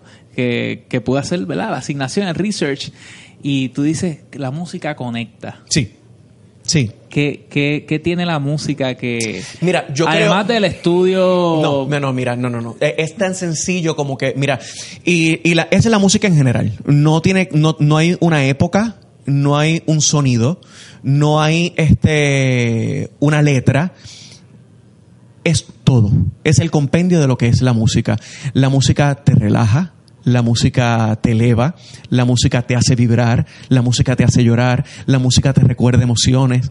Eh, y la realidad es que el único medio para tú conectar a nivel subconsciente con lo que sea es la música. La música se utiliza para, para, para, para tranquilizar este, las bestias. La música, sí, la, la música se utiliza para, este, para, para, para arrullar al, al- al niño cuando está todavía en el vientre. Eh, la música, este, yo creo que tiene tantas y tantas y tantas vertientes y tantas maneras diferentes de sonar que de alguna manera a cada quien le llega. Así que yo, yo entiendo que eh, con la música conectamos, definitivo. ¿Y qué podemos esperar de, de Pues mira, Díaz eh, este próximo 6 de en abril? este próximo 6 de abril, que estamos en punto, este próximo 6 de abril, en Punto Fijo, Centro de Bellas Artes de Santurce, eh, vamos a tener un tributo a Michael Bublé, una de las mejores voces de música jazz, oldies y el nuevo sonido que es el retropop Claro. eh, de nuestros tiempos. Eh, hemos tenido la oportunidad, ¿verdad?, de, de- de oír a reggaetoneros y, y escuchar lo que está pasando ahora. Yo soy fanático de, de Bad Bunny y de, ¿En y- y- serio? y de- me fascina. y, y este otro nene que ahora está súper pegado, este eh, Ju- Juan ya. Guaina, Eh, Guaina. Guain- Guaina. Guaina. Guaina. Me fascina. O sea, Sí, me sí, encanta sí. la canción, yo la canto. rebota, rebota. Me fascina, me, fa- me- me fascina, o sea, me divierto muchísimo, me encanta Maluma, me, me gusta J Balvin, o sea, me, me gustan muchas fusiones de lo que está pasando. Pero ¿qué pasa? Yo entiendo que la música también tiene necesidad de tener letra y de enamorar y de, y de desenamorar. Y yo creo que es tiempo también de rescatar un poco eh, lo, lo, lo que pasó hace muchos años y de alguna manera trae- traerlo a la modernidad. Exponentes como Michael Bublé eh, a nivel internacional lo han podido hacer, así que yo creo que es tiempo de que un latino comience a hacer algo en ese sentido para rescatar un poco también lo que son este los sonidos viejos del big band, del jazz, eh, de, de- del guaguancó, del son montuno, porque ah, curiosamente tú te pensamos en Michael Bublé y para quien no lo conozca, googleelo, Michael Bublé, eh, y los ritmos pues son lo que era el, el jazz americano, eh, el, el- el- retro de ese tiempo de Frank Sinatra, de eh, Tony... Se me olvidaron el nombre, el que salió con Lady Gaga hace Sí, poco. sí, sí. Eh, bueno, en fin, de todos estos artistas que en su momento tuvieron este su época de gloria y no, no nos acordamos que nosotros en, en- en el mercado latino también tuvimos esos artistas como Bobby Capó, Mirta Silva, eh, eh, entre muchísimos otros. Así que yo creo que es bueno traer nuevamente todo eso a, la bandeja. Mi manera de comenzar este proceso es haciéndole un homenaje y un, tributo, en este caso no es un homenaje porque no se ha muerto, un tributo a Michael Bublé, que es un joven que se está retirando, ¿verdad? Por distintas situaciones este, personales, pero que de alguna manera ha abierto el campo a, estos nuevos sonidos. Y, hacerle, eh, yo pues, para mí es un honor, vamos, es un honor tener, tener la oportunidad de simplemente tocar- cantar algunas piezas de él para, para que la gente se deleite y, y podamos comenzar a hacer algo nuevo próximamente. Tú sabes que como yo descubrí a Michael Bublé fue gracias a mi, mi trabajo como DJ. Tuve este Destination Wedding, ¿verdad? Esta boda de... Incluso eran... eh, el novio y la familia del novio eran americanos y ella era boricua. Pero me piden música de Michael Bublé. La próxima vez me contratan. Sí, por favor, por favor. Este, entonces yo desconocía, ¿verdad? Partiendo de la ignorancia, cuando entro a ver quién era Michael Bublé, es un mega artista en ese género. Sí. Lo que pasa es que, fíjate, curiosamente, disculpa que te pregunte, No. que te interrumpa, pero es bien curioso y me parece interesante e importante que la gente que nos está viendo lo sepa. Y, y aquí regresamos a, a tener un conocimiento de todo lo que hay en la industria. Claro. A veces nos, nos centramos solamente en lo que está pasando actual, en lo que está sonando ahora mismo, y no nos damos la oportunidad de ir hacia atrás a, a a conocer cosas nuevas. Y la realidad es que todo está escrito. O sea, no, hay, no hay nada nuevo sobre la faz de la Tierra ahora mismo. Todo lo que se hace realmente se rehace de alguna manera. Eh, éxitos tan grandes como los de Rihanna este, vienen con ritmos de, de Michael Jackson. Eh, éxitos de, de, de Madonna vienen con éxitos de ABBA. El, el experto en eso es Este, Pitbull. Pitbull, que, eh, Que, se ha pegado con, con cosas viejas. también que y son ritmos que realmente pertenecen a lo que era el Big Band o, o el sonido del jazz de los 50, de los 60. O sea que yo creo que nosotros tenemos que comenzar no tan solo a escuchar lo que actualmente está pegado, que es buenísimo, pero también tenemos que tener la oportunidad de sensibilizarnos y comenzar a escuchar otras cosas que en su momento también fueron famosas porque tienen, tienen su razón de ser. Y entonces por eso es que a veces nosotros oímos a los viejos de nosotros que nos dicen, no es que los tiempos de antes eran mejor que ahora. Eso no es real, no es una realidad. La realidad es que todos los tiempos tienen su momento Claro. de ser buenos. Y en este momento lo que está pegado es el reggaetón, mano, el palo. No los disfrutamos. Pero también hay que de vez en cuando entender de ritmos, porque muchos de los ritmos que se, oy- se escuchan eh, en las pistas vienen de esos ritmos. Sí. Y tú sabes, que yo como veo a Michael Bublé, ¿verdad? Es como, como una Mariah Carey, Sí. por ejemplo, que quizás ahora mismo, hoy, 2019, no está al nivel, o no, no al nivel, sino no es tan eh, reconocido por esta generación como un Drake, Claro. como una Ariana Grande.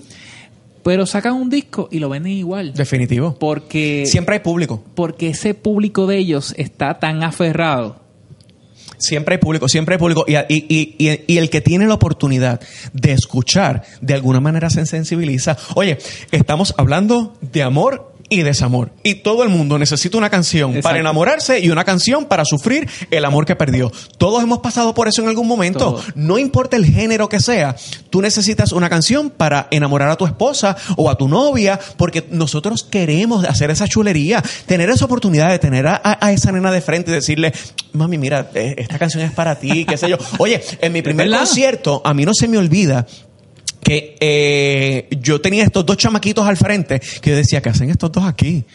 Este, te estoy hablando de chamaquitos, 16, 17 años, novio y novia. Habían venido con la mamá y el papá, que los habían traído y toda la cosa, súper chulos ellos ahí en el, en el apestillamiento del ena- el enamoramiento y los papás detrás chequeando que no se fueran a pasar.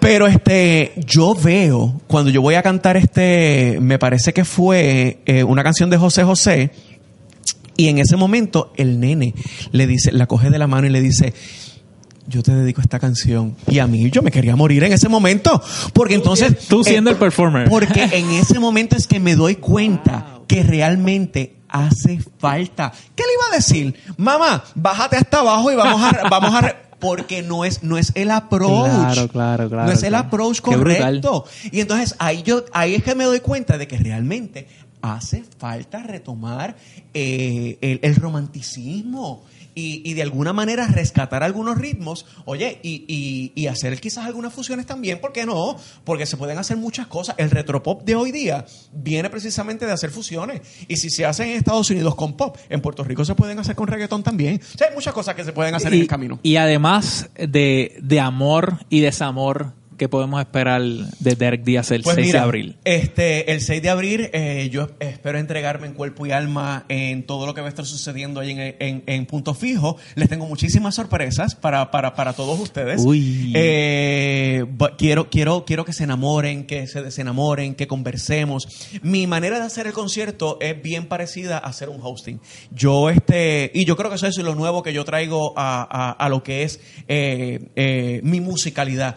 Y es traer música con un poco de explicación. Yo aprovecho ciertos momentos para hablar con el público, coquetear con, con- con ellos y explicarles lo que va a pasar más adelante. Claro. Obviamente, no sin extender demasiado el concierto. Estamos hablando de que este concierto es para una hora y media de disfrute de para cada uno de ustedes.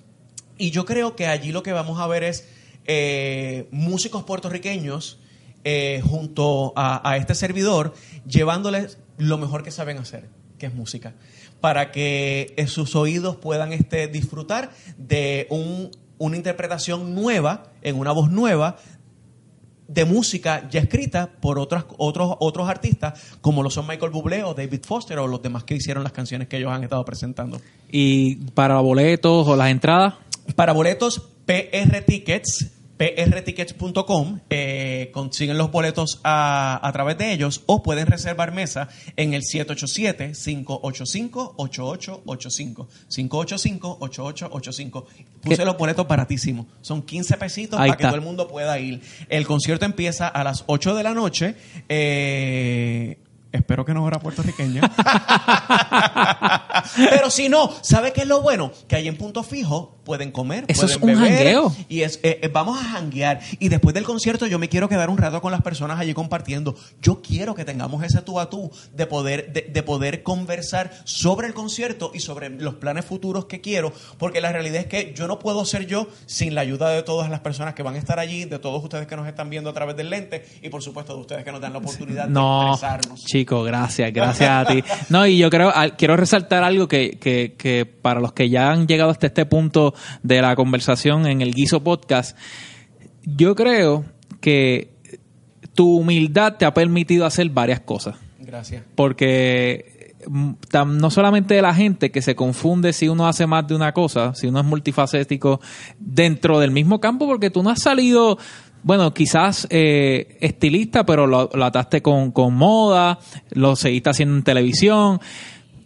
Dentro de todo esto, tu humildad es la que te y sinceridad ha permitido como que yo puedo hacer eso. No soy experto, pero puedo hacer- vamos a ver hasta dónde llegamos. Y estudio para, para, para Claro, y te prepara. Y hemos visto, pues ya, de nuevo, productor, entrenador, antes que se me olvide. productor, entrenador, eh, bailarín, cantante, Ay, no, no, no. actor, eh, host, animador de, de- de televisión y de, y de eventos. Y para cerrar, quiero preguntarte, de todas estas cosas, ¿cuál ha sido el peor momento de tu carrera y el mejor momento de tu carrera? Ah, el o peor- una anécdota. El peor, soy terrible con los nombres y terrible este, eh, en aprenderme cosas. Y mi mente es fotográfica y puedo recordar ciertos, ciertas cosas para poderlas decir para adelante. Y de eso se trata cuando uno sea hosting. Exacto. Este, pero cuando hay nombres envueltos, soy el peor de todos. Así que puedo cambiarle los nombres, decir el nombre que no es. Y me ha pasado en vivo, me ha pasado este eh, en hosts que he hecho para, para distintas compañías, que les cambio el nombre a la compañía, al lugar donde estoy, este, al, al evento le he cambiado el nombre. Este, a- trato de, de evitarlo, pero lo peor, lo peor, lo peor en ese sentido, para que entonces entiendan por qué les voy a decir esto, es estar en escena y que se me haya olvidado una canción. Wow. O sí. O sí. Este, y yo creo que yo, yo creo que todos los artistas nos, ha- nos, nos ha pasado de alguna manera en algún momento Pero eso. no ¿Y qué lo hacemos? di- La tarareamos. No todos lo dicen. No, ve, ve, ve lo que digo. No, to- no todo el mundo se va a sentar aquí en el Guiso Podcast que lo ven 60 millones de personas. Muy bien, muy bien. Este, a decir, Mira, a mí se me ha olvidado la canción. Sí, no, se me ha olvidado la canción y de momento he estado como que. No son bromas, se me olvidó. Wow. O sea, ido, ido, ido. Pero en algún momento siempre hay alguien que te la grita. Así que después de ahí la, La- y, y- y corres el pie. Pero yo creo que tiene que ver con el olvido. El otro momento fue en una obra de teatro que se me olvidó Las líneas. como, como, como dos páginas. Y dos páginas, dos páginas en teatro Sí, es sí, como sí. que casi 5 o 10 minutos. Exacto. Así que este, sí, sí, sí. Soy olvidadizo, soy bien despistado. Yo creo que eso es lo peor. Y lo mejor, lo mejor que me ha pasado. Mira, yo tendría que decirte que cada una de las oportunidades que he tenido, eh, todo lo que he hecho, bueno o malo, eh, con resultado positivo o negativo, ha tenido en algún momento un beneficio a largo plazo y me ha llevado a estar en donde estoy hoy. Así que este, lo mejor, lo mejor, lo mejor que me ha pasado, tendría que decirte que es el haber vuelto a la música. Brutal. Eh, Eso es este, la mayor bendición que puedo tener, el poder expresar este y tener la oportunidad de hablar con la gente, no tan solo a través de tu lente, sino a través de, de, de todo lo que son los medios de comunicación. Así que nada, yo creo que lo que lo más importante es que la gente sepa que estoy muy honrado con la oportunidad que me dan, con la oportunidad que tú me estás dando y que los espero a todos este próximo 6 de abril en Punto Fijo en el Centro de Bellas Artes para que compartan conmigo tributo a Michael Bublé. Es el comienzo de muchas cosas. Si necesitan eh, amenización en fiestas, bodas, compromisos, quinceañeros. Tíralo, tíralo ahí, por favor. Quinceañero, eh, convenciones. Tengo, voy a estar trabajando el, el show de del tributo a Michael Bublé para revenderlo y que las personas lo puedan tener este en actividades privadas, corporativas o cualquier actividad este eh, pública que quieran hacer. Además de Qué que tengo otra cosa que quiero trabajar para los hoteles, pero pues obviamente este ya eso me va a tomar un poquito más de tiempo en lo que lo puedo producir, pero sí me gustaría lograr que Puerto Rico se convirtiera eh, en un espacio donde presentar arte al turista y al público de aquí. Pero qué brutal que tienes este concepto y que no lo vas a dejar ahí. No. No, no, lo no, vas no. a seguir desarrollando. Claro. Lo vas a va, va a crecer, obviamente. Amén. Y Lo voy a llevar de gira. y lo va ¿A dónde? ¿Para Pues dónde mira, vamos? ¿Para dónde vamos? este, Lo tengo ya, ya tengo pendiente Nueva York, San Luis, Texas, eh, Miami, eh, creo que Orlando y se me olvida eh, todo esto como son conversaciones obviamente, Claro. este, pero por lo menos por, por lo menos por ahora eso. Eh, yo espero que se sigan abriendo puertas y mientras más latinos tengan la oportunidad de de dejarme entrar a su a su a su campo, pues yo creo que este estamos haciendo algo positivo dentro de la comunidad y en ese proceso pues voy trayendo cositas nuevas, porque lo Claro. próximo sería ya grabar algo inédito. Y adiantre, eso también estás contemplando. Sí, sí, sí, sí, sí, ya estoy contemplando por lo menos grabar uno o dos temas y ya Digo- tú sabes que esto es por Spotify, Exacto. este, eh, porque ya las casas disqueras no funcionan como como entes de distribución, Claro. Eh, pero para que la gente pueda tener acercamiento a la música de nosotros, lo mejor que hay ahora mismo son las redes sociales. Así que síganme a través de las redes sociales, Derek Eh. Díaz TV, en cualquiera de las redes sociales. Derek Díaz TV, Derek con una K. Y ahí mismo vas a encontrar eh, si salen próximas fechas del Sí. show de Michael Bublé o de los otros inventos, porque eso es lo bueno que tiene Derek, que de momento te produce un evento y lo vas a ver ahí en Derek Díaz Pues TV. claro que sí, claro que sí. Lo, impor- lo importante es que la, la gente nos siga apoyando y que apoyen el talento puertorriqueño. Yo creo que al igual que yo, hay mucha gente tratando de hacer cosas y tratando de aportar positivamente a lo que es el mejoramiento de Puerto Rico.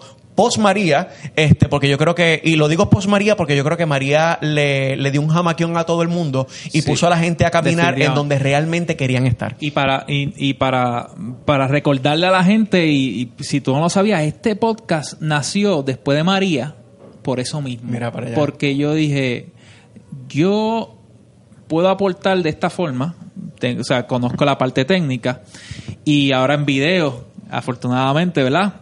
Este, pero yo empecé a documentar historias de gente que ha podido mantenerse o, o seguir eh, saliendo a la calle a trabajar dentro de esta industria que a veces es cruel. Sí. Sí. y a veces no es tan fácil Sí. conseguir lo que hizo. Hay que, hay, que hay- hay viene. que tener el cuero duro. Hay O sea, que tener el cuero duro. Por la, por, por la industria y por la gente. Exactamente. Porque igual de buenos pueden ser contigo como igual de malos. Y de ahí, de ahí, de ahí. que lo diga Damari.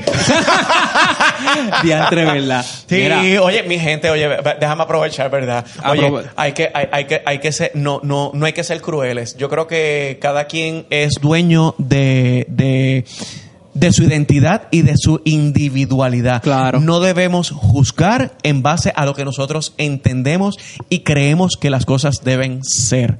Eh, hay que dar la oportunidad a la gente de expresarse y ser genuinos tal cual son. Gorditos, flaquitos, feitos, chulitos, no importa. Lo importante es que sean ellos y usted, pues mire, si no le gusta, sí, apaga el televisor. Eso es y lo bueno ya. que tiene, que pueden cambiar. Si usted no le ha gustado esta entrevista, ya lleva una hora y pico aquí conectado. Cállate, hemos pues- hablado como locos. Te dije que, que esto no iba a parar. pues puede cambiar si no le gusta, pero agradecido, ¿verdad? Por la gente Denle que, share, denle share. No la apaguen, no la apaguen, no la apaguen, no la apaguen, denle share. la gente que, que está apoyando el podcast y agradecido por contar todas estas historias de, de tu carrera.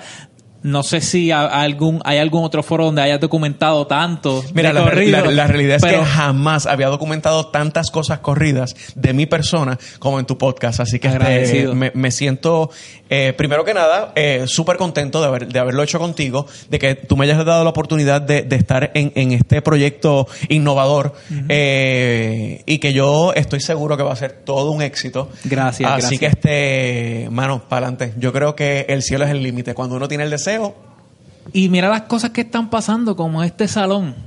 El guiso, Chulísimo. Salón El Guiso. Gracias de nuevo a la bichuela guisa en Guainabo. Vengan para acá. Yo siempre estoy dándome la vuelta por aquí, no solamente grabando podcast. A mí me encanta la bichuela guisa. Así que vengan para acá y quizás se pueden encontrar conmigo. Quizás se pueden encontrar con Derek. También le gusta la bichuela guisa.